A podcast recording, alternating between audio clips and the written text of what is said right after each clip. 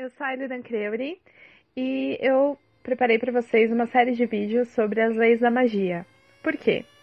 Somos icanianos, né? Eu sou icaniana, acredito que o pessoal que acompanha esse canal também é icaniano, né? A maioria deles, ou tá estudando, ou tá curioso, enfim. E como icaniano, e, e como icanianos, somos uh, pessoas que participamos de uma religião neopagã, no qual utilizamos de magia, né? Então, todo icaniano pratica magia. E pratica feitiços, enfim. E pra gente praticar magia, feitiços, etc., existem algumas leis da magia que acabam é, fazendo parte desse meio e regendo a magia que a gente pratica, né?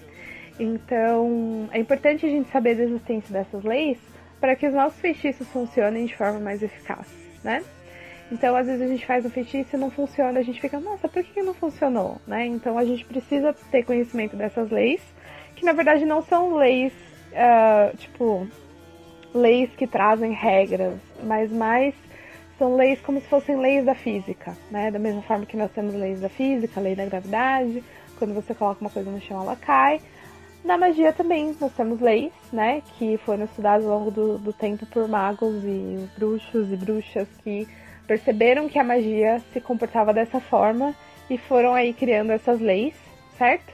E aí eu vou fazer uma série com todas essas leis, são bastante, e aí eu vou, tipo, um a um vídeo a vídeo, lei a lei, explicando como que ela funciona, como você pode usar isso de modo prático nos seus feitiços, tá bom? Então fiquem ligados aí e vamos lá, vamos para as leis.